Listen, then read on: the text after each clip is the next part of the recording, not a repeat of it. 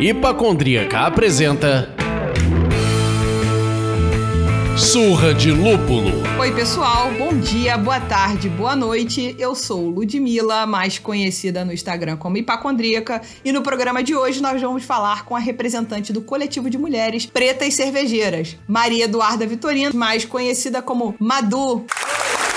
E aí, Madu, tudo bem? Oi, Lude. Obrigada pelo convite. Tô aqui representando hoje o coletivo Pretas Cervejeiras. Infelizmente, as meninas não puderam participar, mas eu espero ser capaz de representá-las aqui bem. Que ótimo. Com certeza vai representar. Acho que esse papo vai ser muito bom. E eu sou o Leandro, mais conhecido como psiquiatra de botequim. Se precisar, estamos aí. Te diagnostico erradamente em três cervejas. Ah, Brasil. Madu, a gente sempre começa os programas perguntando o que, que você está bebendo. Então, que que tá Boa. aí? Essa golada boa aí foi de quê? Então, hoje a minha escolha foi a Hop Arábica, uma Coffee Blonde Ale da Morada Cietílica. Sou super fã. Coisa linda. Muito bom. E você, Lud? Eu tô bebendo a Dragonflies High da cervejaria Dádiva.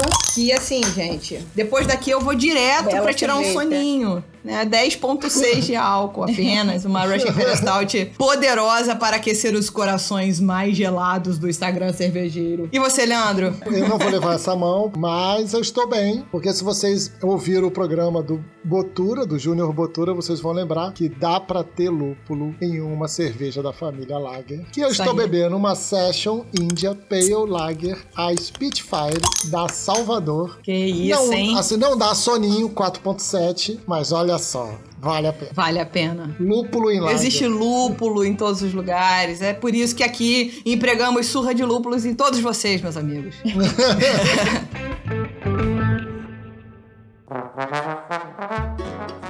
Madu, conta pra gente. Quem faz parte do grupo Pretas Cervejeiras, com as respectivas ocupações profissionais, pra gente poder conhecer um pouquinho de cada uma das meninas? Hoje o grupo conta com seis representantes. É, a gente foi crescendo de forma orgânica. Inicialmente era formado por mim. Eu sou pesquisadora na área de biotecnologia. Trabalho especificamente com processos de fermentação. Inclusive foi assim que eu comecei no meio cervejeiro. Pela Ju Baraúna. Juliana é nossa... faz tudo assim, mas de formação ela é jornalista, quase cineasta também. Tá em processo de formação agora. Que maneiro. Tem a Teca, que é a Stephanie Nascimento. A Stephanie é empresária, mãe da minha xará, Duda. É, toca um bar, o Vida Bar, aqui no Rio de Janeiro, com a família. Temos também a Lorena Coimbra. A Lô é engenheira de alimentos, tem uma empresa chamada Foodtech, uma empresa de consultoria na área de alimentos. Temos a nossa diva, que é a Tainá. Tainá é historiadora da arte. Tem uma, uma loja de, de acessórios com pegada africana, que é a Uzuri. E também a Jace, que toca Era Uma Vez o Mundo, que é uma empresa de brinquedos educacionais focados em cultura africana também. E é historiadora. Uau! Caraca, que legal, cara. Tipo um grupo super diverso, sensacional. É um time de peso. Não, e de muitas pessoas que fazem, né, cara? Todo mundo ali tem uma- um viés empreendedor, um viés de tocar nas Sim. coisas, né? Muito maneiro. E de onde veio a ideia de criar o grupo, de criar o Pretas Cervejeiras? E qual o motivo? O que que motivou vocês a fazer isso lá atrás? Então, Pretas nasce de um encontro da Ju e da Stephanie, elas já se conheciam. Stephanie é su- super entusiasta de, de cervejas artesanais, elas se encontraram pra beber. Começou a sugerir uma série de cervejas diferentes pra Ju, que também gosta, mas não entendia tanto. E aí elas foram provando e conversando, uma série de assuntos interessantes. E aí a Ju, que é essa pessoa super das ideias, também é boa de, de realizar essas ideias, mas tem várias ideias muito criativas, pensou que seria legal se a gente conseguisse fazer algo disso, sabe? Desse encontro, levar isso pra mais pessoas. Uhum. Sim. E aí nasce o Pretas. Stephanie, a gente já se conhecia através do Instagram. Ela já sabia do meu trabalho, já conhecia um pouquinho. Então acabou rolando esse convite em 2018. Eu topei na hora, achei incrível. Já frequentava o meio cervejeiro, me sentia meio isolada, assim, não via muitas pessoas como eu. Então vi nesse projeto uma oportunidade de estar em grupo, assim, sabe? Estar com mais pessoas, com mais mulheres negras Uhum. dentro desse ambiente. Pô, que legal. Eu acompanho o Insta de vocês há algum tempo. A Madu Madu, eu já acompanho no Insta há algum tempo. A Madu também tem uma relação com o pessoal da cevaderia, e aí você pode explicar um pouquinho mais disso pra gente, né? Que, e eu tenho uma relação com a ceva- cevaderia.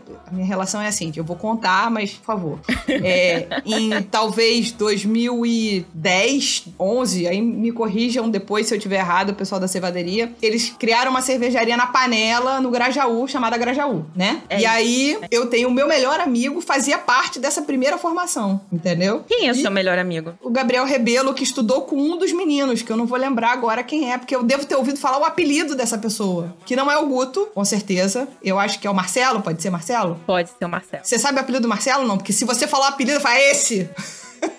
É Pelotas. Pelotas, é o próprio. É, aí. ele é gaúcho, é isso. Então, o Gabriel faz- fez cerveja com eles nessa formação inicial e trouxe pra mim uma garrafa da Grajaú. E bebemos em casa e achamos maravilhoso. Mas enfim, a gente não bebia cerveja artesanal do jeito que bebe hoje. Então, depois abrimos mais umas 45 garrafas de Heineken ou qualquer outra Qualquer coisa que se outra bebesse coisa. naquela época, entendeu? E aí, beleza. Aí até um dia, eu já com o Instagram e na casa do Gabriel, batendo um puta papo com ele. Falei, Gabriel, é aquela cervejaria que você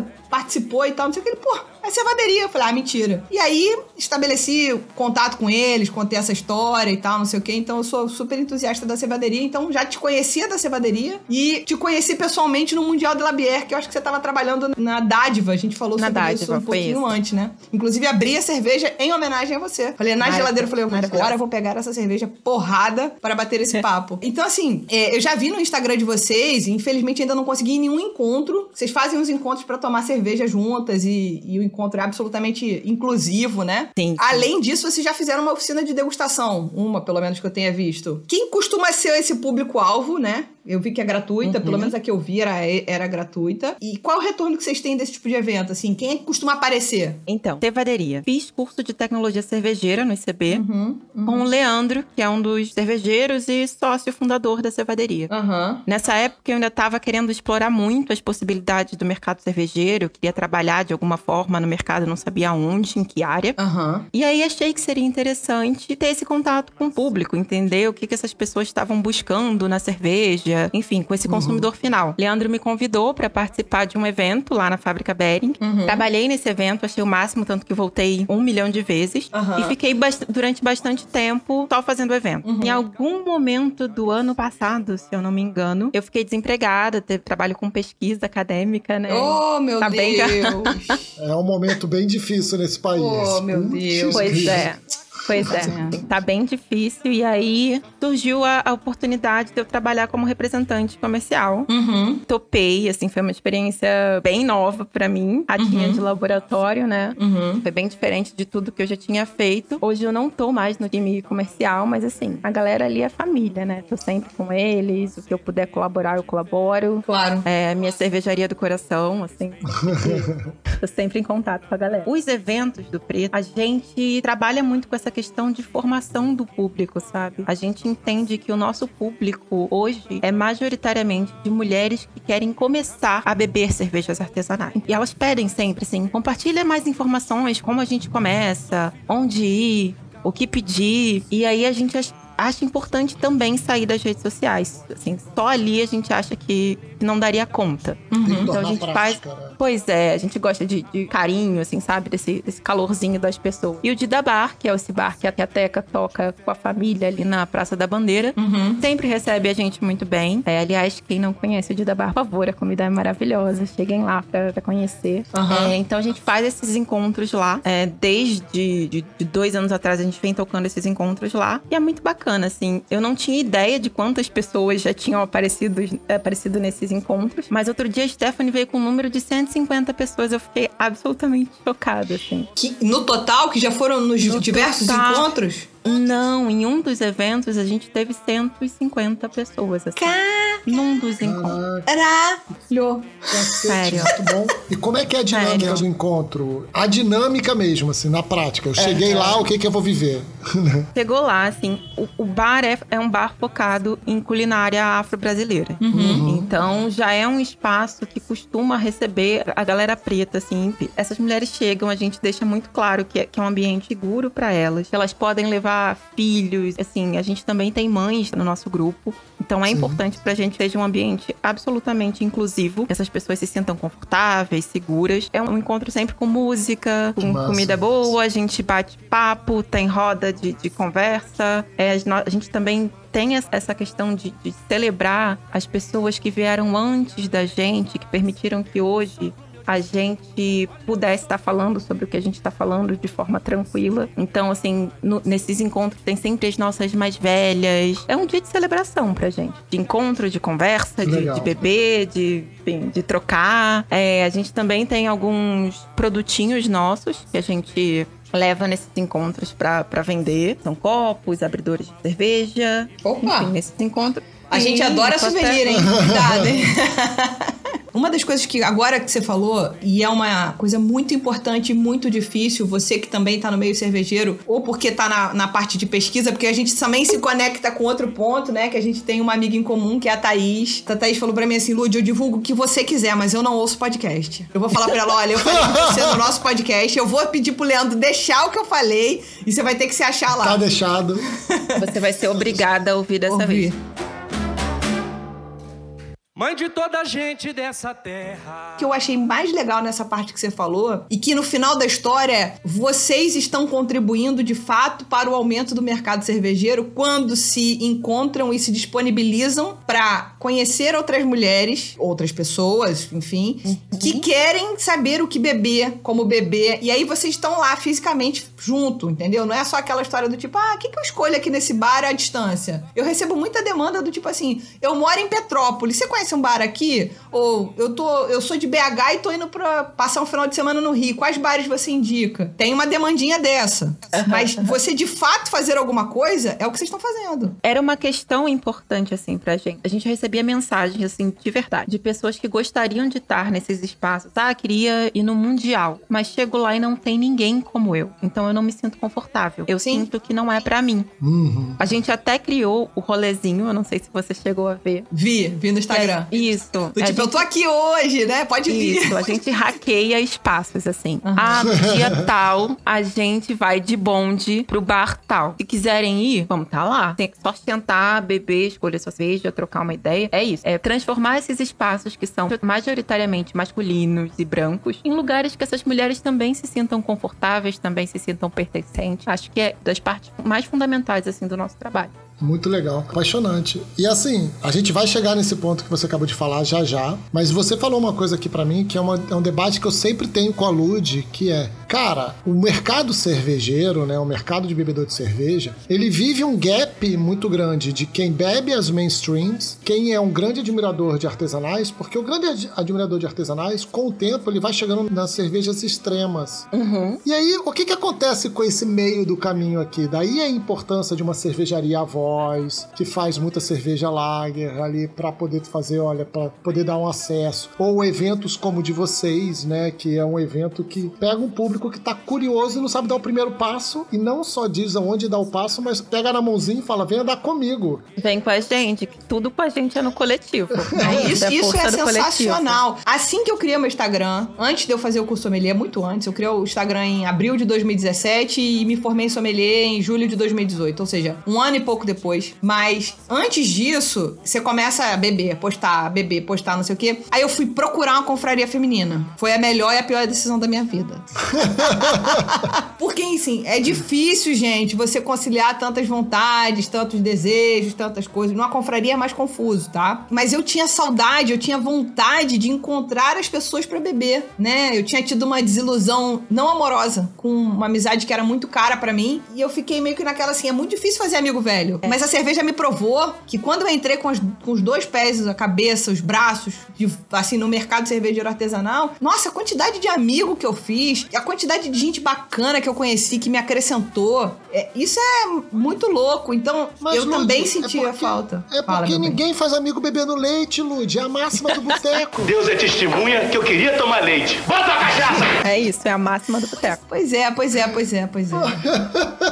Cerveja facilita esses encontros, né? Facilita. Então eu corri para uma confraria feminina, foi ótimo, porque eu conheci mulheres sensacionais que sabiam de produção, que já eram sommelier, que já estavam ali naquele meio e tal, não sei o quê. E aí foi uma coisa complementar. Até hoje eu tenho. A confraria para mim não existe mais, enfim, não sei se existe de fato. Mas essas pessoas fazem parte da minha vida, mas e foram muito importantes. Mas eu já cheguei querendo beber cerveja num meio de mulheres que quer beber cerveja. O que vocês fazem é muito mais importante. É, vocês chegam num lugar e falam assim: ó, oh, gente, a gente tá aqui, é possível, é bacana, e se você quiser vir com a gente, é só chegar. A gente vai estar tá nesse lugar, né? Eu, eu ouso dizer que até os mais tímidos ficariam à vontade em ir. Sim, é muito bacana. Eu quero convidar vocês, assim, você também, Leandro, para aparecer no encontro. Claro que agora não, né? Porque, enfim, não vai ter encontro presencial. Não podemos aglomerar nem 50, muito menos 150. Não. a gente vai fazer o, o, nosso aniversário de dois anos, é agora no dia 25 de julho, uhum. é, que é dia da mulher negra latino-americana e caribenha. A gente lançou o projeto nesse dia. Legal. E a gente tá super sentido, assim, que não vai poder ter esse encontro presencial, uhum. mas a uhum. gente tá pensando em estratégias, tá? Vamos tentar fazer um encontro online, vamos pegar uma pegar a plataforma Zoom é, comercial, enfiar o máximo de gente possível, enfim, é isso.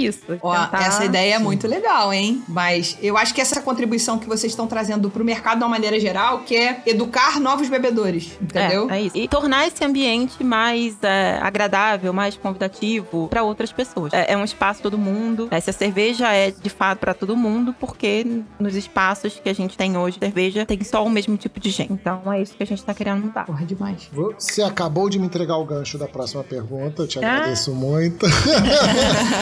Você estava falando de cerveja ser sempre o mesmo tipo de gente, criar um ambiente mais agradável e mais é, democrático, acessível e equilibrado para que todo mundo se sinta à vontade, todo mundo se sinta fazendo parte daquilo, representado ou fazendo parte daquilo. E aí vem a pergunta que é: quais são os desafios de romper esses estereótipos, não só na nossa sociedade, mas também na cerveja artesanal. O que, que vocês vivem hoje? Quais são esses desafios? Pergunta difícil. Pergunta que você fez é difícil. Ah, mas enfim, você é pesquisadora, pessoa aí, ó, CDF. Pesquisadora de biotecnologia.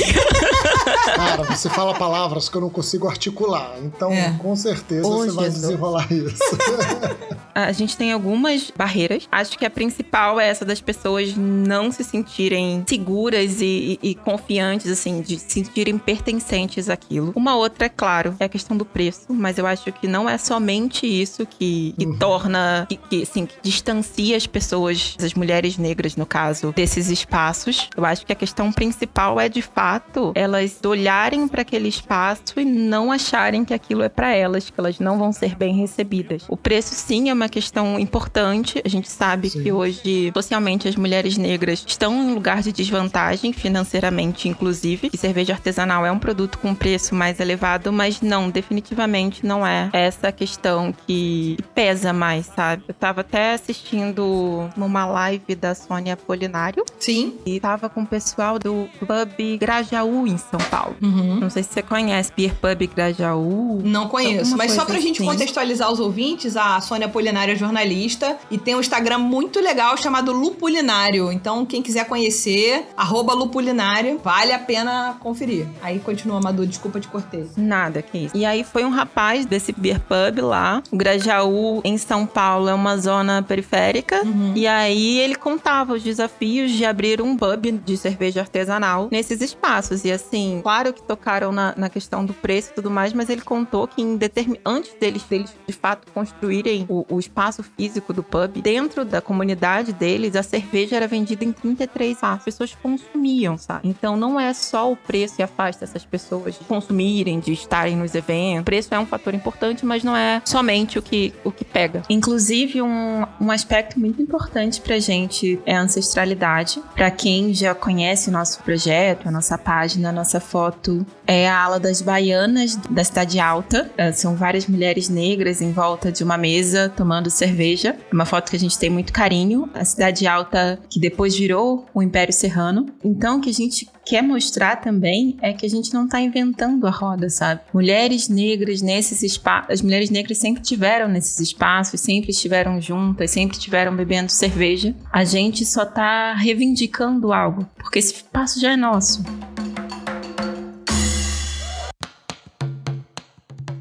eu entendo o que você está querendo dizer, e aí, como o Leandro disse, você me ajudou no gancho da próxima pergunta, que infelizmente é meio que um caminho pro final do nosso papo, mas é, numa conversa prévia que eu tive, que eu acho que foi com a Ju do grupo de vocês, uhum. ela falou comigo: a nossa preocupação maior não é falar sobre representatividade, e sim sobre proporcionalidade. Uhum. Então, assim, ontem, por acaso, assisti um vídeo da Viola Davis falando justamente sobre isso, justamente sobre proporcionalidade. Ela falou: Eu já sou uma ganhadora do Oscar, ganhei Tony, ganhei Emmy, ganhei o cacete A4, já fiz série, televisão, cinema. Esse vídeo é maravilhoso. Exato. Ela falou: Eu quero papéis robustos, eu quero papéis que me desafiem desafiem, eu quero que outros negros tenham papéis que os desafiem também, eu quero que a gente seja visto socialmente como é a realidade, ou como é a realidade que a gente quer construir. Então, eu queria que você comentasse um pouco essa, esse paralelo que a gente, às vezes, o branco fica só comentando de representatividade, talvez querendo ajudar, óbvio, mas quando, na uhum. verdade, vocês estão buscando outra coisa. E que a gente tem, nesse lugar aqui, o que eu tenho que fazer é tentar ajudar no que eu posso e não atrapalhar, entendeu? Então, não sei se eu falei certo ou errado, então... Não, falou, foi, foi perfeito colocação. Então, a gente considera hoje, assim, a gente sabe a importância das pessoas se verem, da questão da representatividade. Mas representatividade uhum. também é uma faca de dois gumes, assim. Se você vê,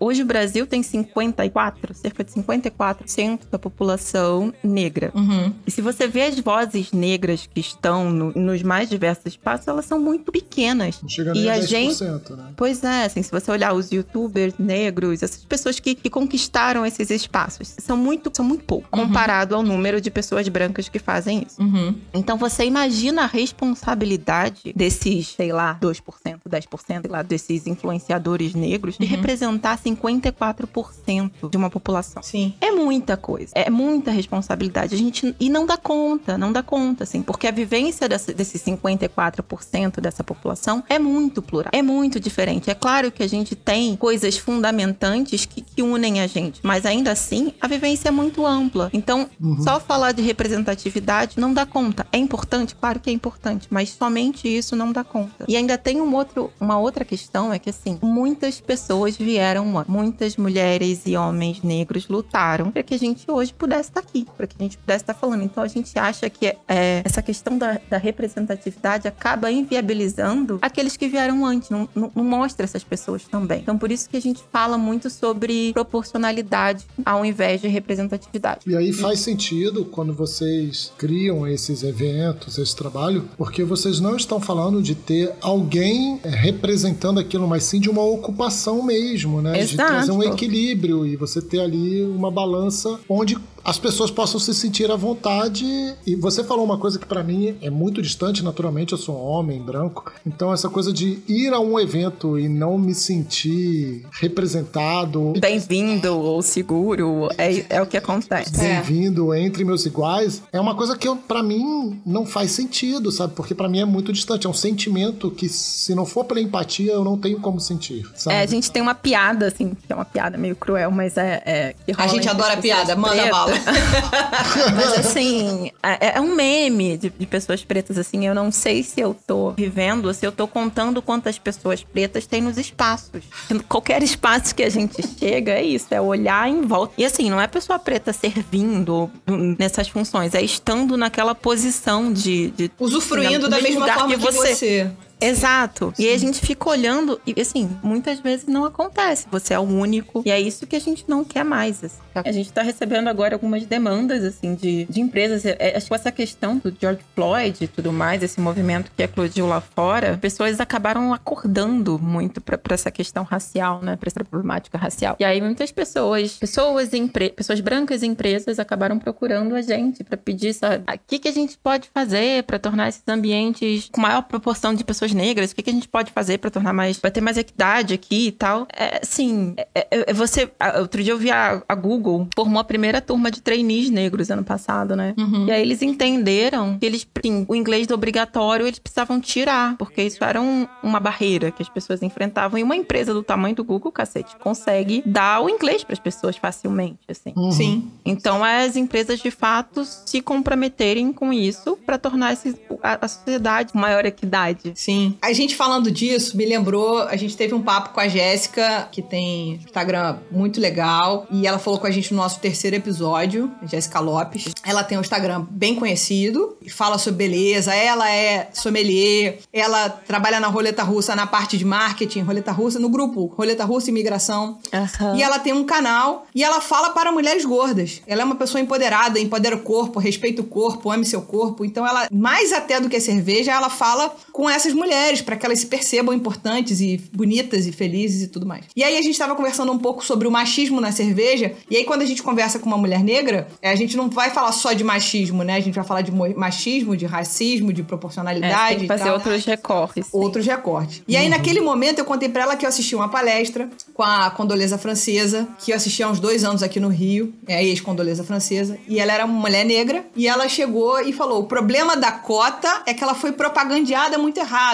O nome tinha que ser meta, né? Se eu tenho 54% de negros na, na sociedade brasileira, eu preciso atingir 54% de negros empregados no cargo de diretor, de gerente, de assistente, de tudo. A gente precisa trazer essa proporcionalidade. Quando a gente bater essa meta, que é quase que, que é quase uma reparação histórica, é é uma falácia da minha parte. Não é de fato uma. É uma de fato uma reparação histórica, é isso. Quando a gente chegar nesse lugar, tudo bem. E aí é um pouco do que você falou do Google agora. Tá bom, o Google contrataria qualquer pessoa com inglês, tem que ter inglês. Mas peraí, eu tô de fato querendo trazer proporção? Sim. Então eu preciso tirar esse pré-requisito e oferecer, se for o caso. Que aí a gente tá falando de, de eliminar a questão do privilégio, né? Sim, é ver de fato quem tá disposto ou não a abrir mão do seu privilégiozinho, sabe? E contribuir com a sociedade. Sim. O, o quanto isso não é só marketing, o quanto isso não é só label, ah, eu quero de fato contribuir, mudar, que a sociedade mude nesse sentido. Então, Sim. existem várias formas que você pode fazer isso, e essa é uma delas. Eu sou da teoria que eu sou gay, então faço parte dessa. Sou mulher e sou gay, né? Então a gente faz parte dessa minoria numa outra posição. Eu acho que é importante que as empresas entendam que existem profissionais gabaritados em todas as áreas, para todas as finalidades, dentro de todas as minorias. São pessoas. Inicialmente a gente tem que pensar só isso, gente. São pessoas. Entendeu? E assim, e não é só bom pra sociedade. É, se você pensar que pessoas diferentes, com backgrounds diferentes, pensando solução pro mesmo problema, vai gerar ah, uma solução inovadora com muito mais facilidade, é bom pra empresa também ter diversidade. Não é só Sim. bom pra sociedade. É fundamental para a empresa. Exato. Aí, Se você quer uma assim, inovação, é muito mais fácil você ter um time diverso. E o que eu acho que é isso. é, Ninguém, eu acho que ninguém tá pedindo aqui para ninguém ser bonzinho. Não. Não.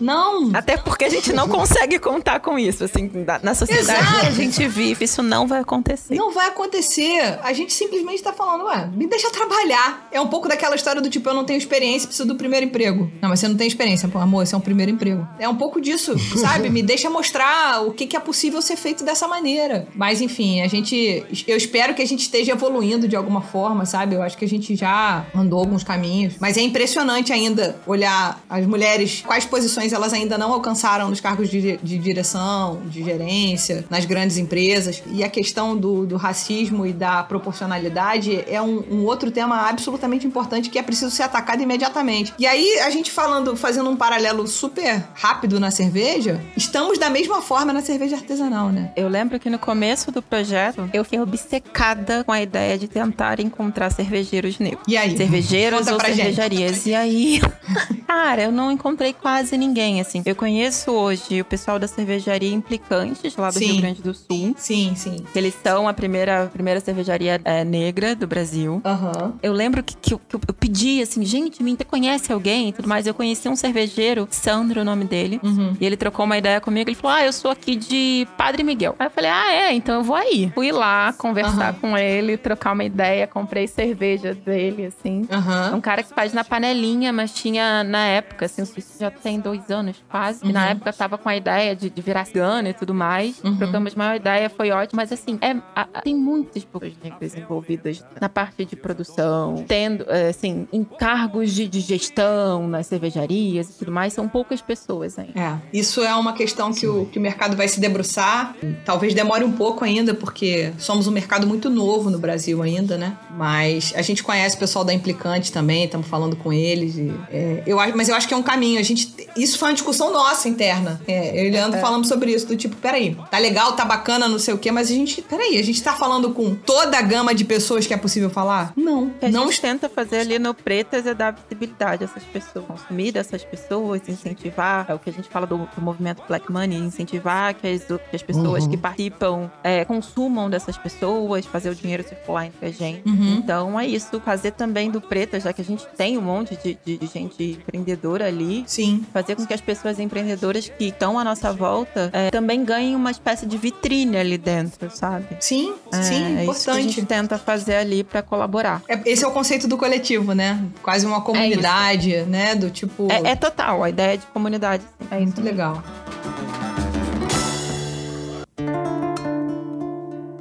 Bom, pessoal, acho que esse papo foi muito legal com a Madu, que contou pra gente aqui um pouco da história dela com a cerveja e um pouco do que, que o Pretas Cervejeiras está fazendo no Instagram, fora do Instagram. Talvez tá fazendo muito mais do que muita gente que tá falando sobre cerveja na internet, que é de fato é, educar novos bebedores, pegar na mão deles e falar: vem aqui beber comigo. É, até falo isso de mim, sabe? Eu acho que era importante, de repente, vamos marcar um shopping com a Ipacondríaca, vamos pra onde vocês quiserem. A gente vai, todo mundo lá, me encontra lá. Cada um paga sua conta, hein, gente? Pelo amor de Deus. Por favor. Mas eu acho que isso é muito legal. Você vai pra um lugar e todo mundo pode chegar até você e ouvir você e conhecer você. Eu já fiz vários amigos que eram seguidores e viraram amigos, enfim. Eu acho que o, o trabalho que vocês estão fazendo é muito importante pro mercado em si. Vocês estão fazendo um trabalho, vocês estão fazendo uma coisa pensando na proporcionalidade, pensando em dar conforto e representatividade de alguma forma pra pessoa se sentir incluída, mas ao mesmo tempo vocês estão contribuindo pro mercado que exclui vocês. Pois é.